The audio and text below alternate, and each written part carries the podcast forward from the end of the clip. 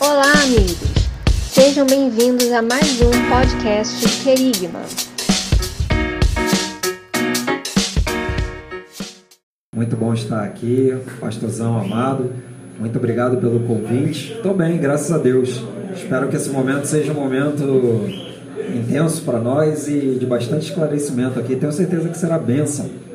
E aí, evangelista Tailã, meu amigo, meu irmão, saudade de você, matando essa saudade hoje, graças a Deus. Fala um pouco aí para o pessoal conhecer um pouco você. Primeiramente, saudar os irmãos aí com a graça e a paz do nosso Senhor Jesus. Para mim é um prazer maravilhoso, algo assim incrível estar aqui com saudade também, então a gente já aproveitou para matar um pouquinho dessa saudade, estamos matando ainda. E assim, é felicidade, alegria por estar aqui. Para quem não me conhece, sou Tailan Castro e vamos falar sobre um tema importantíssimo que é a reforma protestante. E eu tenho certeza que será uma tarde, um momento, né, um tempo de mesa muito especial. Exatamente. Falar sobre a reforma protestante com certeza foi um marco na história. Né? ela trouxe luzes em momentos muito difíceis onde a cristandade ela atravessava um momento muito complicado. E eu queria que vocês começassem a falar um pouco sobre sobre a reforma, sobre o pano de fundo, de como aconteceu isso, o que vocês têm para nos ajudar. Bom, é, é eu penso que para a gente começar a falar da reforma que aconteceu em 1516, né, século século XVI já, é interessante nós avaliarmos o contexto histórico do, de, desde o surgimento da igreja, né? Porque a igreja surge ali em Atos, né? Como podemos bem observar. Uh, em Atos 1, Jesus está sendo assunto aos céus, está voltando para o Pai para reaver de novo a sua glória e ser exaltado sobre todo nome, né? Então, naquele momento ali em Atos 1, ele deixa algo bem é, específico para os discípulos. Voltem, fica lá em Jerusalém até que do alto vocês sejam revestidos de poder, para vocês serem as minhas testemunhas em Jerusalém, Samaria até os confins da terra. E aí Atos 2 a gente vê todo aquela, aquele movimento, um momento onde a igreja ela começa de fato a atuar e a, a, a exercer aquilo que Jesus tinha deixado para ela. Só que quando nós observamos a, a primeira igreja, que é a igreja de Jerusalém, cujo pastor era Tiago, irmão de Jesus, a gente vê que essa igreja era incrível. Você lê o livro de Atos, Atos capítulo 3, você vê que era uma igreja do partido do pão, da comunhão entre os irmãos. Só que essa igreja, ela não é perfeita. Por quê? Porque a partir de um determinado momento, essa igreja, por estar em um lugar muito confortável, numa situação muito confortável de partir do pão e do comunhão com os irmãos, ela, ela, ela deixou de fazer aquilo que Jesus tinha para ela. Ela deixou de é, expandir a palavra, ela deixou de expandir o, o, o evangelho. E o que começa a acontecer? O que acontece principalmente em 70? Uma perseguição ferrenha. Então a igreja de Jerusalém ela já passa por um processo onde ela fica engessada, né? ela fica ali é, é, sem conseguir cumprir aquilo que Jesus tinha deixado, que era a grande comissão, e na verdade quem faz essa expansão da igreja para que cumpre aquilo que Jesus falou, Jerusalém, Samaria e os confins da terra, é a igreja de Antioquia. Igreja essa que foi capitaneada por ninguém mais e ninguém menos do que o apóstolo Paulo.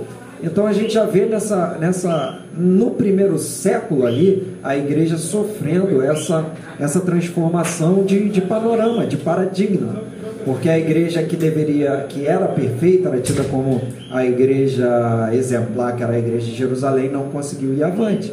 E aí quando, quando ela não consegue ir avante, acontece o que é uma perseguição em 70, e é a diáspora, ou a galut, como os judeus chamam, né? E eles se espalham é, e depois a igreja de Antioquia é quem dá essa, essa, quem começa a fazer de fato a grande comissão e expandir ali os ensinamentos de Jesus por todo mundo. Bom, é, indo a, a, além, depois da igreja de Antioquia, obviamente, nós temos todo o panorama que vai, que vai se construindo é, e a igreja ela começa o seu processo de institucionalização. Só para dar uma corroborada, pastor Alex, exatamente isso que você falou, né? E para os ouvintes prestarem bem atenção nesse pano histórico aí que tem que foi muito bem aplicado. Né? A igreja começa em Atos, como o pastor falou.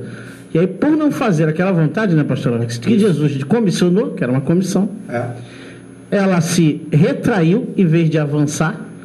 É aquela igreja que a gente fala que, que começou a crescer para dentro, né? Exato. Em vez de ir para avançar, ir para fora, chamados para fora. E aí precisou, precisou fazer permitir a perseguição para que se levantasse uma outra igreja para cumprir o propósito que aquela primeira igreja tinha feito. Exatamente. Então, isso para nós hoje é, é, extremamente importante na aplicabilidade. Nós somos igreja, então precisamos cumprir o que Jesus falou para nós, inclusive trazendo a grande comissão. Nós precisamos ir e pregar o evangelho, como aqui a rádio ID pregue o evangelho.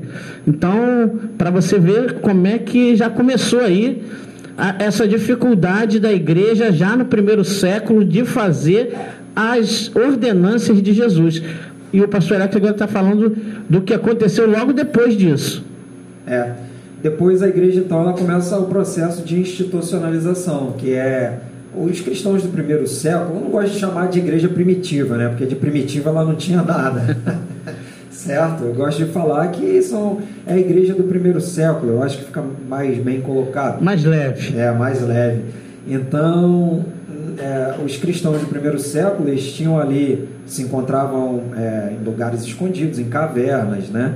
Ah, não tinha um templo, embora em algumas vezes eles se encontravam em sinagogas, mas eram nas casas ou, ou em lugares mais escondidos. Bom, avançando, dando um salto já histórico, a igreja ela começa a passar por um processo de institucionalização e começa a, a, a ter depois os cargos, um templo próprio, até chegar no ponto, aí dando bem um salto para frente, que a gente começa a falar de Constantino.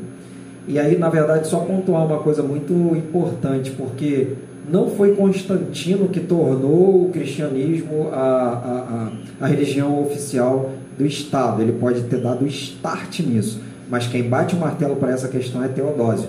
Então, historicamente, Teodósio, ele quem carimba a igreja como sendo, ah, na verdade, o cristianismo como sendo a religião oficial do Império Romano. Quando, quando isso acontece, aí nós temos um, um, um grave problema, porque a igreja ela começa a passar por um, não só pela institucionalização, como também por um processo de secularização no sentido de eh, já começar a andar de mãos dadas com o Estado, né, se tornando é, obrigatório, é óbvio que alguma coisa vai dar errado nessa história. vai dar errado. Porque quando os povos bárbaros começam a, a o processo de, de, expansão ali para, pela, pela Europa, né, os normandos, os burgúndios, os ostrogodos, os visigodos e por aí vai, já que agora o, o, o, o, cristianismo é a religião oficial do Estado, do Império Romano, né? a, a igreja, nesse momento, ela começa a não exigir dos bárbaros uma genuína conversão para fazer parte. É até nesse momento que começam a surgir as imagens né, dentro da, da igreja. Por quê? Por exemplo, os, esses, esses bárbaros, eles adoravam os deuses nórdicos, né? Aí tinha lá Odin, tinha é, Thor, é, toda essa. Parece até Marvel, né? o Mar, Mar de antigamente. É. Mas é, né? são todas as, as histórias. Taylor, tá aberto aí também, tá? O microfone fica à vontade. Não, aqui é tô só aqui, conteúdo, a gente só, fica até constrangido. Tô, tô só, é, tô só, só recebendo aí. É, professor Alex, então é, a igreja tava, perdeu totalmente nisso que o senhor tudo explicou aí, nessa relato histórico. Uhum. E ela perdeu sua identidade, né? Então, tá começando a perder, perder a identidade. a identidade total. Total. total.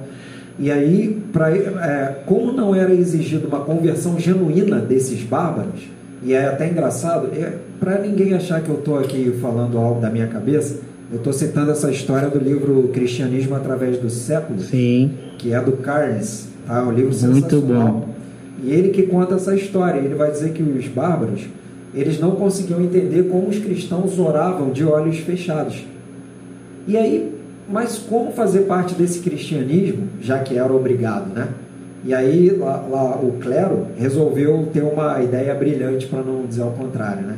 Eles fizeram o seguinte: já que os bárbaros têm os seus deuses nórdicos lá, vamos construir aqui umas imagens e a gente só troca o nome, entendeu? Ideia brilhante, né? É brilhante, né?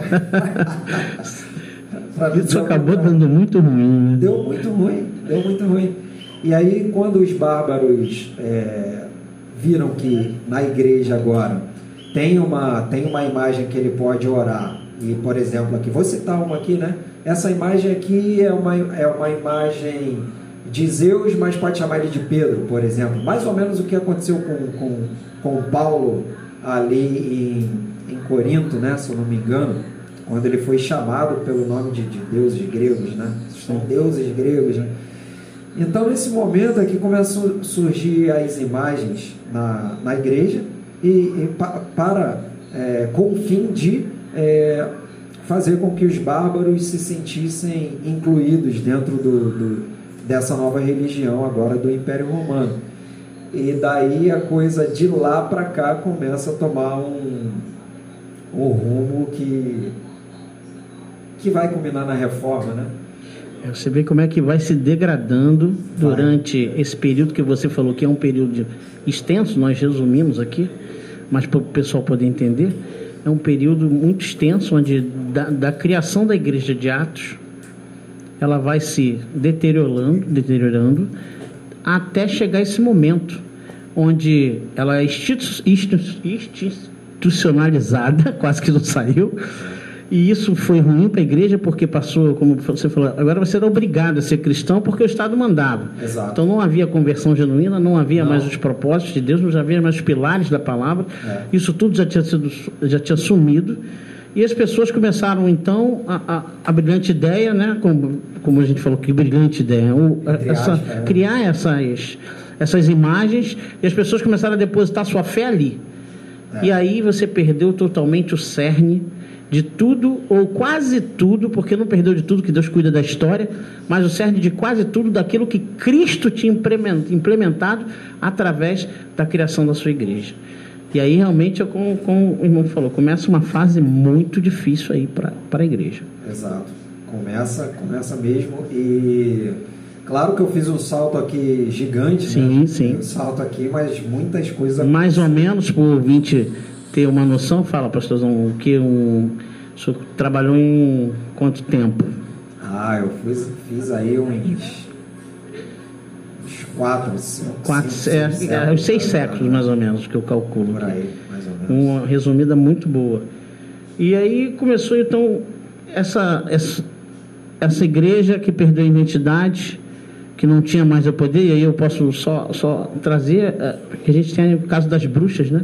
As pessoas eram queimadas em vez de se utilizar o nome de Jesus para a, expulsar o demônio ou repreender o mal, começaram a queimar pessoas porque tinham perdido a autoridade, ou não sabiam o que era aquela autoridade, entra a Inquisição, e aí a gente vai dando estopim da reforma, não é isso? É, isso é muito legal porque eu, eu, eu posso estar enganado, tá? Mas eu vou citar aqui algo de cabeça que eu não trouxe preparado para falar exatamente disso, mas se eu não me engano foi Ambrósio o bispo Ambrósio, que ele foi o tutor de, de Agostinho. E aí, em determinado momento, ah, alguém do clero falou para ele assim, que citando aquela passagem onde Pedro e João tão, estão indo para o templo, né, e encontra aquele, aquele homem na porta do templo ali, né, Porta Formosa. Paralítico, isso, a Porta Formosa. E falaram para Ambrósio assim, alguém do clero, é, hoje a igreja está rica. Né? Se, se nós hoje, um de nós fôssemos, é, estivéssemos no lugar de Pedro e João, hoje nós tar, teríamos algo para dar. Aí Ambrósio virou para ele, para ele e falou assim: Sim, vocês têm riqueza, mas o levante e anda vocês já perderam. Isso é forte demais, né? Muito forte. O que significaria esse estopim da reforma, pastor? Ou, o nosso evangelista querido? Na verdade, antes da gente falar do estopim da reforma, acho importante a gente falar sobre alguns pontos assim, né? dentro do que é a reforma protestante. Então, o primeiro deles é o seguinte: conectando todo esse pano de fundo que o pastor Alex trouxe aqui muito bem, né? uh, colocou muito bem diante de nós aqui esse, esse panorama histórico, a gente pode falar o seguinte: a reforma hoje, falar da reforma protestante hoje, é um exercício, primeiro, missionário e segundo, apologético. Missionário, porque quando a gente fala da reforma protestante, a gente fala dos seus princípios, do que né, levou levou-se a, a, a, deflagrar ali a, a reforma protestante, para que a palavra de Deus seja anunciada e para que almas se convertam. E para que verdadeiramente haja adoração, haja cristianismo real. E não algo fictício, algo que era muito mais religioso do que espiritual.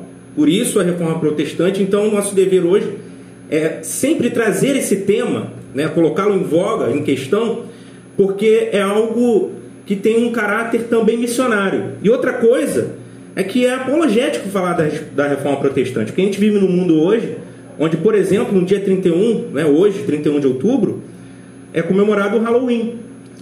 Então você tem um choque, né? Você tem, inclusive, é, a gente pode entender até de certo modo, afronta ao cristianismo, porque exatamente no dia da reforma protestante a gente tem uma, uma celebração que é dedicada a, enfim, demônios, enfim, várias, várias entidades. É, é claro que há outros contextos onde isso não, é, não acontece de maneira explícita e direta, mas sim indireta. Sim, então a gente tem que entender que é tanto missionário quanto apologético falar da reforma protestante. Por isso que é tão importante trazer esse tema hoje para os nossos ouvintes. Outra coisa. Pode falar, pode falar. Outra coisa, Pastor Paulo Renato, é que as marcas da reforma elas atravessam os séculos e os seus princípios eles precisam estar guardados no coração da igreja. É muito importante falar sobre isso, porque talvez muitas igrejas já se perderam ao longo do tempo e não trazem mais esse tema, não colocam ali no seu escopo né, de doutrina, talvez na escola bíblica dominical, nas pregações dominicais. E é importante que a igreja o tempo inteiro reforce a importância da reforma protestante para a igreja, porque é, é como foi dito aqui pelo pastor Alex, né, trazendo esse, esse pano de fundo, esse, né, esse panorama histórico. A igreja estava numa, numa situação decadente. Então foi necessário um levante. Foi necessário que acontecesse o quê? Um ato revolucionário. E aí entra o outro ponto, que é o seguinte: não se tratou de um ato revolucionário sem norte. Não foi algo né, anárquico ali só para causar um tumulto, algo ali para deixar todo mundo baratinado e mexer com o brilho da Igreja Católica, por exemplo. Mas foi algo que foi que teve um destino certo e aconteceu debaixo de um propósito. E é assim que Deus faz. A gente sabe que o Senhor ele age dessa forma. Não é? Tudo tem um porquê. A gente não né, pelo menos eu acredito que o nosso ouvinte também, a gente não acredita em acaso, a gente sabe que o Senhor ele determina todas as coisas. Propósito. Propósito. É, simplesmente. E aí o que acontece é isso. A gente vê que é, naquela altura, quando ali vendia-se indulgências, né, o perdão dos pecados, o que acontece é que um monge agostiniano, que é Lutero, ele já tinha lido Romanos e notado uma verdade revolucionária: o justo viverá pela fé. Só para a gente captar aqui o que e, e somatizar tudo que você está falando, é, são três pontos importantes aí que eu vi o que o irmão falou. Primeiro, essa, essa tentativa de, de não, não falar da reforma, né? Sim. É outra datas, inclusive na cultura, dentro do colégio, dentro de instituições, Escolas, em vez de você dentro de uma universidade, de uma escola, de um curso, você falar de uma coisa histórica Sim. que pelo menos na área educacional vai trazer riqueza, porque traz a, a, a parte histórica, você se utiliza daquilo para para esquecer. Então traz outro, outra figura que para tentar enfraquecer esse lado da reforma. Isso é uma coisa. Segunda coisa que eu respeito também, muita gente. Não, mas Deus não se utilizou só da reforma. Sim, temos vários livros aí, um que eu gosto muito é, é sobre aquele, aquele panorama do rastro de sangue, que existia Deus trabalhando na história com a reforma e automaticamente também ali embaixo, com os anos batistas, com, com outros tipos de religiosos que não estavam muito em evidência, mas que vinham mantendo a sua Sim. cultura na fé e, se, e Deus se utilizou isso. A igreja, e outro ponto importante, igreja com propósito. Toda igreja, a igreja tem propósito, a igreja de Cristo. Exatamente. Então a gente tem que observar isso. E nós cristãos temos sim, como você falou, é um ponto apologético, sim, fala da reforma, é uma pregação da palavra e é ensinamento para o povo. Pode continuar aí, Tainá, muito bom. Exatamente. E aí, só o pastor Alex aqui quer dar uma contribuição. Pode falar, pastorzão. Ah, só a, a questão dessa, desse, não sei se eu posso chamar assim, né, mas esse revisionismo, acho que essa não é a palavra correta. Bom, só voltando nessa questão de, da substituição das datas, por exemplo, Páscoa hoje pra, é o quê? Coelhinho da Páscoa e chocolate, né? Exatamente. Exatamente. Coelho nem, nem bota, bota ovos, né? Ovos e, aí eu vou dar um adendo aqui, eu talvez eu até apanhe um pouquinho, mas não faz mal não, mas eu preciso falar. Tailan conhece aí, eu tenho que falar. Quer dizer, você vê cristãos, pessoas firmes na igreja, alicerçados na fé, trazendo essa cultura paganista para dentro do seu lar. E aí vai ser um programa todo que a gente vai falar sobre isso depois, em nome de Jesus. É. Para a gente combater essas heresias que entram dentro do nosso lar, como o coelhinho da Páscoa, referente a uma data tão importante para a cristandade. E o Natal também, né? que tem lá Natal, o exatamente. Santa Claus, né? O, Jesus. o Papai Noel, que substitui tanto, tanto uma data, qualquer data aí, né? Dessas que nós falamos, é, 31 de outubro, a Páscoa e dezembro, são originalmente, claro que a gente não vai entrar na questão de calendário, é, né, o calendário que foi Sim. montado, não é isso que a gente está falando. A gente está dizendo que as datas que eram para, para serem celebradas como datas genuinamente cristãs, hoje já adotaram outra conotação, né? A representatividade É. acabou se, fra- Mudou. se fragilizando. Exatamente. E, e o que acontece, só voltando um pouquinho, aí eu quero dar continuidade aqui, é, Martim Lutero ele faz o quê? Ele condena a bula papal, então, é, só para a gente entender um pouco mais ainda desse contexto, existia-se uma bula, né? Papal, então a pessoa recebia ali o perdão dos pecados, e aí ele vai lá, no dia 31 de outubro de 1517, e fixa nas portas da igreja de Wittenberg as suas 95 teses contra as indulgências. Então ali a gente vê o, o- o start, né, a partir desse ponto aí da reforma protestante. E a gente tem, tem outros nomes, se a gente for falar do- dos reformadores, é porque são muitos São nomes, muitos a gente né, não precisa se estender, mas Pelo menos os exemplo, seis principais, né? É. que teve aí, né? João Calvino, Isso. que era um teólogo francês, né, que fugiu para a Suíça né, após ser perseguido, e ali ele é, começou a ensinar sobre é, a teologia e se deu a origem à teologia reformada. E também Martin Busser, que foi muito influenciado por Lutero, outro reformador. Mas são muitos nomes, e o principal que a gente precisa destacar disso tudo é que houve a necessidade de se combater algo. Por isso eu volto na questão de ser a reforma protestante, não só ontem, mas hoje e sempre, algo missionário e apologético.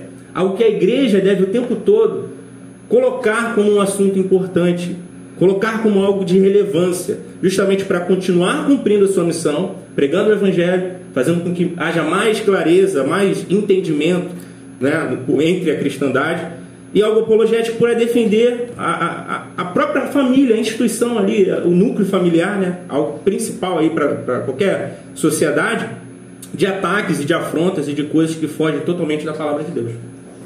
É muito forte isso. A gente tem que estar sempre atento, porque nós não podemos perder esse viés. Temos que falar, temos que comemorar, temos que estar sempre falando sobre isso. Outra, outra coisa que nós, você falando de Lutero e dos reformadores, né? Eles foram escolhidos por Deus, eu acredito, naquele momento para se, se rebelar. A palavra rebelar é forte, mas é o que aconteceu para acabar com aquele com- todo aquele cenário de, de idolatria de tudo e você falou sobre indul- indulgências talvez os mais novos ou alguns não sabem o que são indulgências era mais ou menos a comercialização da fé. Seria muito longe da nossa realidade hoje também sobre algumas infelizmente né? É isso aí sobre algumas outras indulgências evangelicais. Mas é também para outro tema.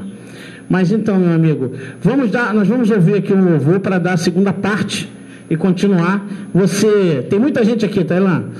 Bispo Anderson, Pastor Dário Brunet, meu amigo, estou orando pela sua vida. Muito obrigado aí pelo convite que o senhor fez para a gente estar aí na, na Câmara, lá no, no- no Palácio, tomando café com o senhor. Infelizmente não deu para estar lá. Pastora Cristina, Isadi, Cristiane, temos o Marcos, o Walter, pastor Wellington, pastor Hugo, beijo no coração, tá me devendo uma, tinha que estar aqui conosco, e Marcelo lá, o evangelista Marcelo tá lá, que eu falei contigo, tá lá, Maravilha. nos assistindo um lá, nos ouvindo. Um abraço. Então, pastor Guilherme, tem aqui o Sérgio, minha mãe, com certeza, minha mãe não perde uma, Tailã, minha mãe não perde uma. Grande abraço. Toda é. semana, minha mãe Graça, ela está me ouvindo, ela é a principal ouvinte aqui, junto com os outros, lógico, mas ela, Cristiane, muita gente ouvindo aqui, Roberto falou que está assistindo agora, Carlinhos. Olha, eu, se eu ficar falando aqui, todos que estão aqui, sintam-se todos abraçados. Porque às vezes eu esqueço o nome de um e outro, né? Eles cobram, com certeza, né? Eles cobram com razão. Mas vamos aqui ouvir um louvor e dar continuidade à segunda parte, porque Deus é maravilhoso. Vamos ouvir um. Glórias ao Senhor Jesus. O maior troféu que nós temos é o nosso nome escrito no livro da vida, porque Deus te amou primeiro e te resgatou, te salvou para a glória do seu nome. Estamos aqui voltando rápido, porque o tema é palpitante, é muito bom. E agora já falamos um pouco o pano de fundo dos reformadores, falamos do estopim da reforma, falamos de Lutero e de alguns pontos ali que foram importantes. Estão muitos outros reformadores. Não vamos conseguir nesse tempo esgotar o tema porque é maravilhoso. Seríamos, isso aí merece uma série, hein? Já sugiro a vocês aí. Vamos fazer uma série. Você sabe que o nosso sonho aí em janeiro a gente montar o nosso o nosso curso. E quem sabe a gente faz uma série aí sobre a reforma. Maravilha. E os irmãos estão prontos aí para ministrar essa, essa série aí. Opa. Opa, glória a Deus. Mas vamos falar um pouco então sobre as pegadas da reforma e os desafios de- e a solução para hoje. Maravilha, Pastor Paulo Renato. O que a gente já pode começar falando sobre as pegadas da reforma e os desafios e soluções para hoje é o seguinte: eu queria começar citando uma frase do pastor Hernandes Dias Lopes, a quem eu muito admiro, Ô, glória. uma pessoa incrível, um pastor muito conhecido, acredito que por quase toda a nação brasileira e também mu- mundialmente. Ele diz o seguinte: ó, quando olhamos para a igreja evangélica brasileira, notamos nitidamente que precisamos de uma nova reforma. Então isso corrobora com tudo que a gente falou até aqui. Nós falamos sobre o pano de fundo da reforma, o estopim da reforma, qual era o contexto e muita coisa que aconteceu lá atrás acontece hoje, com características diferentes, mas acontece. E o que a gente pode dizer além disso é que em muitos redutos ditos evangélicos parece que as indulgências, Pastor Paulo Renato, estão sendo des- desengavetadas. Sim. É triste, infelizmente. Infelizmente a gente precisa falar sobre isso. E aí o que acontece é que em muitos lugares vende-se a graça de Deus. E o que a gente precisa fazer? Porque lembra que eu disse que não se tratou apenas de um ato revolucionário sem norte, mas algo com um propósito, com um destino certo, proposital, o Senhor que promoveu a reforma. Então, a gente enxerga os desafios, traz à tona os desafios, as dificuldades, o que acontece, a realidade, o problema, mas traça alguns caminhos que podem no- nos levar a algumas soluções. E a maior das soluções é a seguinte: nós precisamos urgentemente voltar às Escrituras, ao verdadeiro Evangelho, aos verdadeiros pilares ou pegadas da reforma, justamente porque há essa necessidade eminente, a gente não pode fugir disso. E aí, a gente precisa só lembrar dos cinco solas, a gente não falou ainda dos cinco solas, mas o primeiro deles, né, os cinco solas ali, do que foi o, o- A base. é, né, a base da reforma protestante, a gente tem primeiro só as escrituras. Então só a Bíblia, só a palavra de Deus é quem pode nos ajudar a sair de uma situação difícil, de fundo de poço, na maioria dos casos, infelizmente, como a gente disse, para de fato vivermos como igreja, sendo missionários, apologéticos e tudo, como já falamos aqui. Em segundo lugar, só a fé. Somente a fé, não são as obras que salvam. Em, muitos, em muitas mentes humanas, infelizmente, pastor Paulo Renato, o que acontece é que eh, se pensa, pastor Alex, que a salvação ela vem por obras, aquilo que eu produzo de bom é capaz de me salvar. Não, somente a fé e a fé em Cristo Jesus. Não é, pastor Alex? É, foi o grande o, o grande start para Lutero foi isso, né? Porque Lutero é, conta a história, diz a história que ele por vezes ele tinha um incômodo muito grande dentro dele, porque ele se via indigno, né? E aí como até o pastor Paulo falou, que foram homens escolhidos, né, por Deus. Sim. O próprio Lutero ele ele ele tem uma frase muito interessante, é que ele diz o seguinte: Eu não queria ser esse homem que estou brigando por essa causa, mas já que Deus me escolheu. É, e uma, uma briga difícil. Entendeu? É, só aproveitando aí, só, só, só esses dois pontos são importantes no nosso ouvinte para a gente materializar a raciocinar o que está falando. Só a escritura, queridos, é só a escritura, é a escritura que te dá norte. Então as indulgências de hoje, infelizmente, são aquelas toalhinhas da fé, são os lenços ungidos, vassoura de fogo e tantas outras coisas. Isso. Eu sei que é muito complicado falar nisso, mas nós estamos aqui tratando de coisa séria. Só a escritura, que ela é uma, a escritura foi inspirada por homens e ela hoje traz iluminação para a nossa vida. Então você tem que crer nisso. E aí é sua fé. Sua fé em Cristo. Não tem que ter fé em outra coisa. Fé em Cristo. Cristo é que te liberta, Cristo é que te salva, Cristo é que te remide, Cristo é que te justifica. É Cristo que traz para você a liberdade total. E pode continuar aí, meus amigos. Eu só estou dando aquela ênfase porque isso é muito importante nos dias de hoje, onde a igreja precisa dessa nova reforma aí que o pastor Hernandes Lopes falou. Eu concordo com ele. Sim, eu vou voltar na sola escritura, né, ou só as escrituras, porque o que, que acontece na igreja de Roma? Geralmente a gente fala igreja católica, a palavra católica é universal, Universal. universal né? Então só para a gente não, só para a gente ter a ideia dos termos. Então a igreja romana, que a gente já situa ela dentro de um tempo de um espaço, ah, o que rege são as bulas papais. né? Então as bulas, a bula de remédio, todo mundo sabe o que, que, que, que é, né? A posologia está lá na, na bula do remédio. Então, se você vai tomar um remédio vai ler a bula, você vai lá ver lá ó, reações adversas, posologia, quantidade. né, né.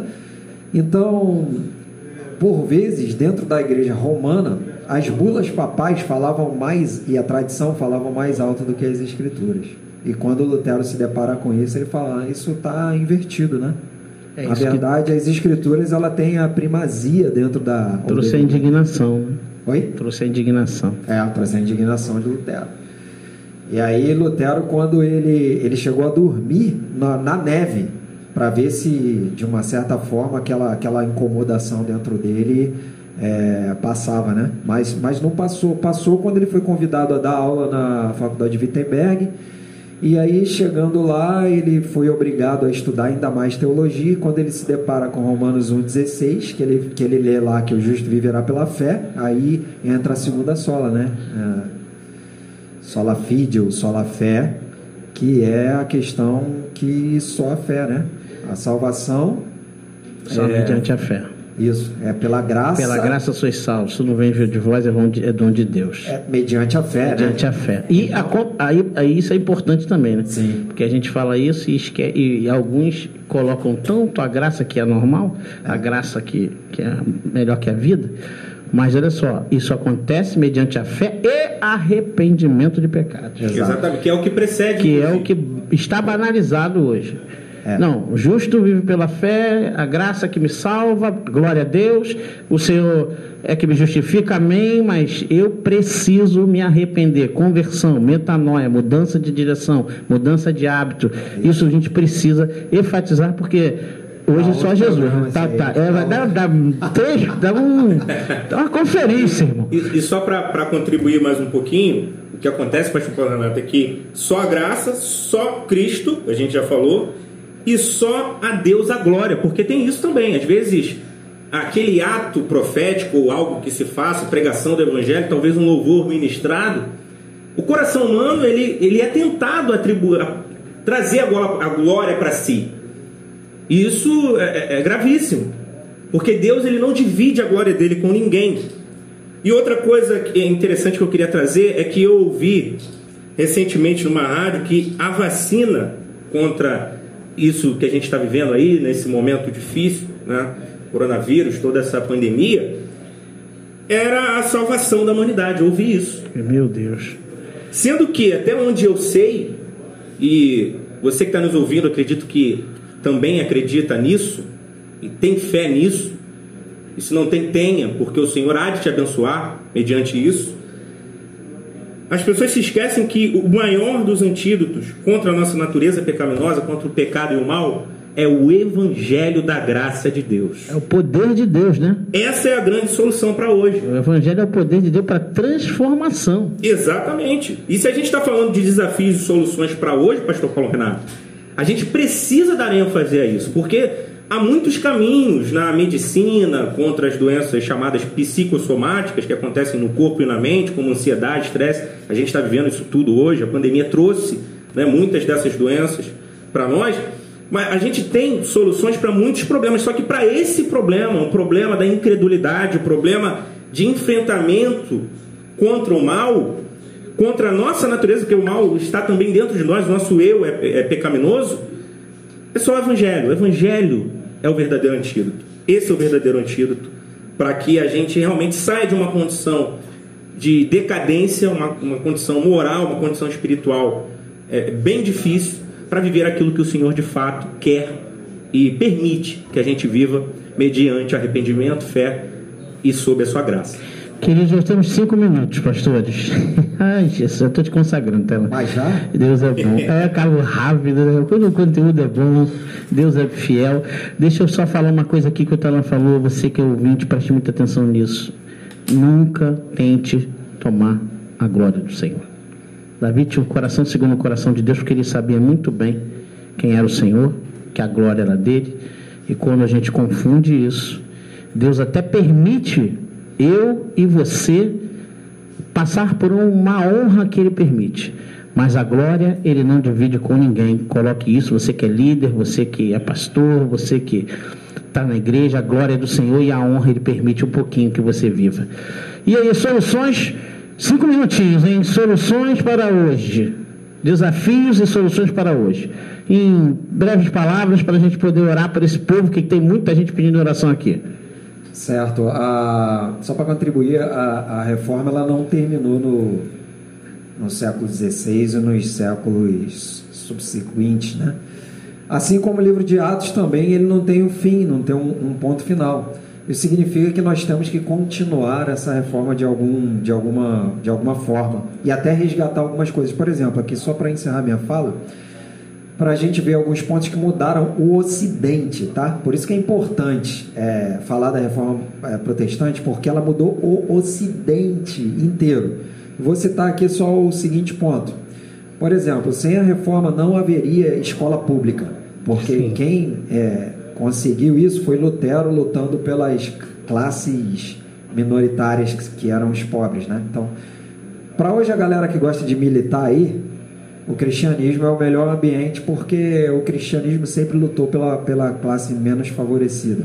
Então, sem a reforma não existiria escola pública, não existiria Harvard, por exemplo, né? A escola muito conceituada que foi, é, exato, foi foi uh, idealizada por um pastor puritano, Oxford, que se vincula ao protestantismo, uh, Cambridge, o MIT, que é fundada para estudos de tecnologia, foi, foi é, pensada por William Barato, quase não sai, hein? É Barato, que era protestante também, e oito das melhores universidades do mundo. Então, essa, essa ideia de falar com cristão é mente fechada, sofre lavagem cerebral, ou, ou ou é de uma certa forma são artifícios é, para tentar né, é mas na verdade, na verdade o cristianismo sempre foi ah, aquilo que eh, trouxe mudanças significativas para o Ocidente então eu acho que a gente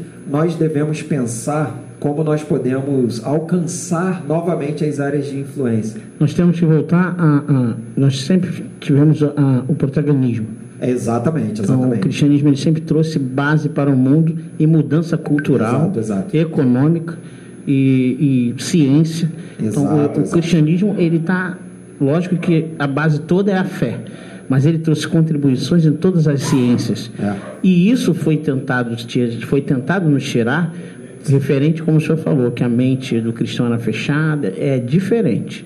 O cristão ele tem liberdade, ele pensa, mas ele tem um posicionamento. E esse posicionamento ele muda porque nós temos um posicionamento em Cristo. É. Ninguém entende como um cara pensava de um jeito assim, ele recebe o Espírito Santo, é selado pelo Senhor e muda o seu pensamento e muda a história. Muda. Muda a história. Exatamente. É isso que. Aí eu quero falar só para você que está nos ouvindo, não deixe ninguém te diminuir, tá, querido? Porque você crê na palavra de Deus, na Bíblia, porque você crê em um Deus, porque os grandes homens que mudaram a história do mundo foram cristãos e começando por um mestre e doze discípulos, né? Era Jesus e os doze apóstolos foram capazes de fazer uma revolução no mundo inteiro. Então, então é isso. Orgulhe-se da Bíblia, de ser cristão e de pertencer a um reino que, que não tem fim.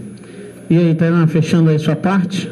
A gente pode dizer o seguinte, que é necessário que os princípios da reforma sejam restabelecidos nas nações. Porque a gente falou aqui de protagonismo.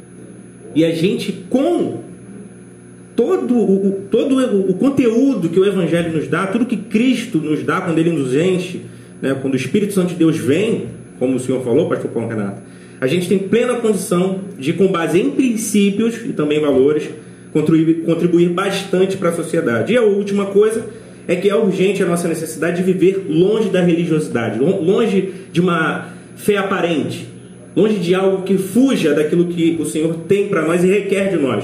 E que a gente viva mais próximos de Deus através de uma espiritualidade viva e abundante em Cristo Jesus. Glórias ao Senhor. Queridos, infelizmente está acabando o nosso, nosso ensinamento de hoje. Esse programa foi dedicado à reforma protestante. Tenho certeza que foi, teve um contributo muito grande para você na história, para a sua vida, na sua fé. E agora nós vamos orar por você que mandou pedido de orações, que precisa que Deus haja profundamente no sobrenatural na sua vida, porque o nosso Deus ele não mudou, ele é o Deus do passado, ele é o Deus do presente, ele é o Deus do futuro. É o Deus do lar que foi pre- pregado por Jesus e o próprio Jesus.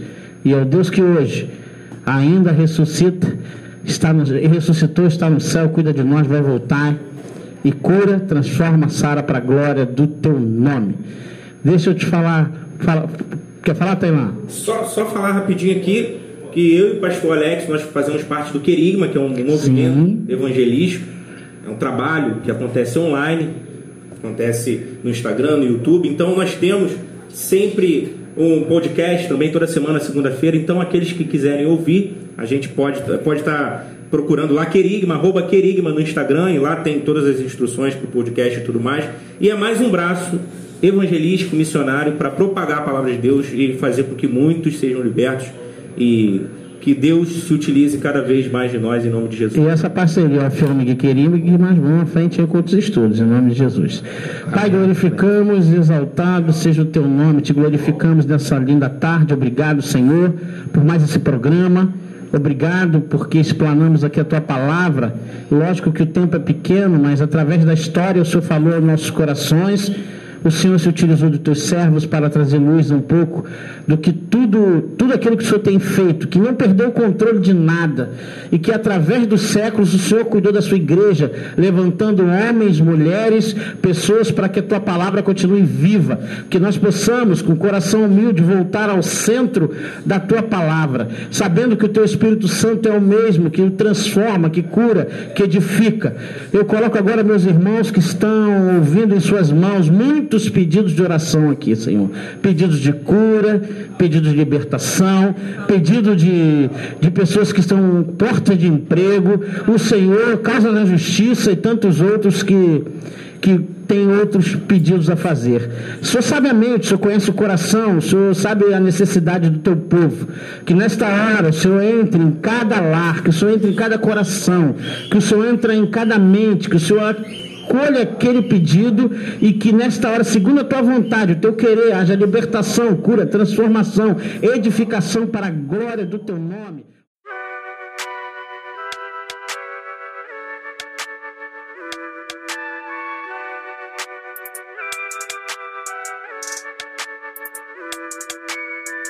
Obrigado por nos ouvir. Esperamos que este conteúdo abençoe sua vida.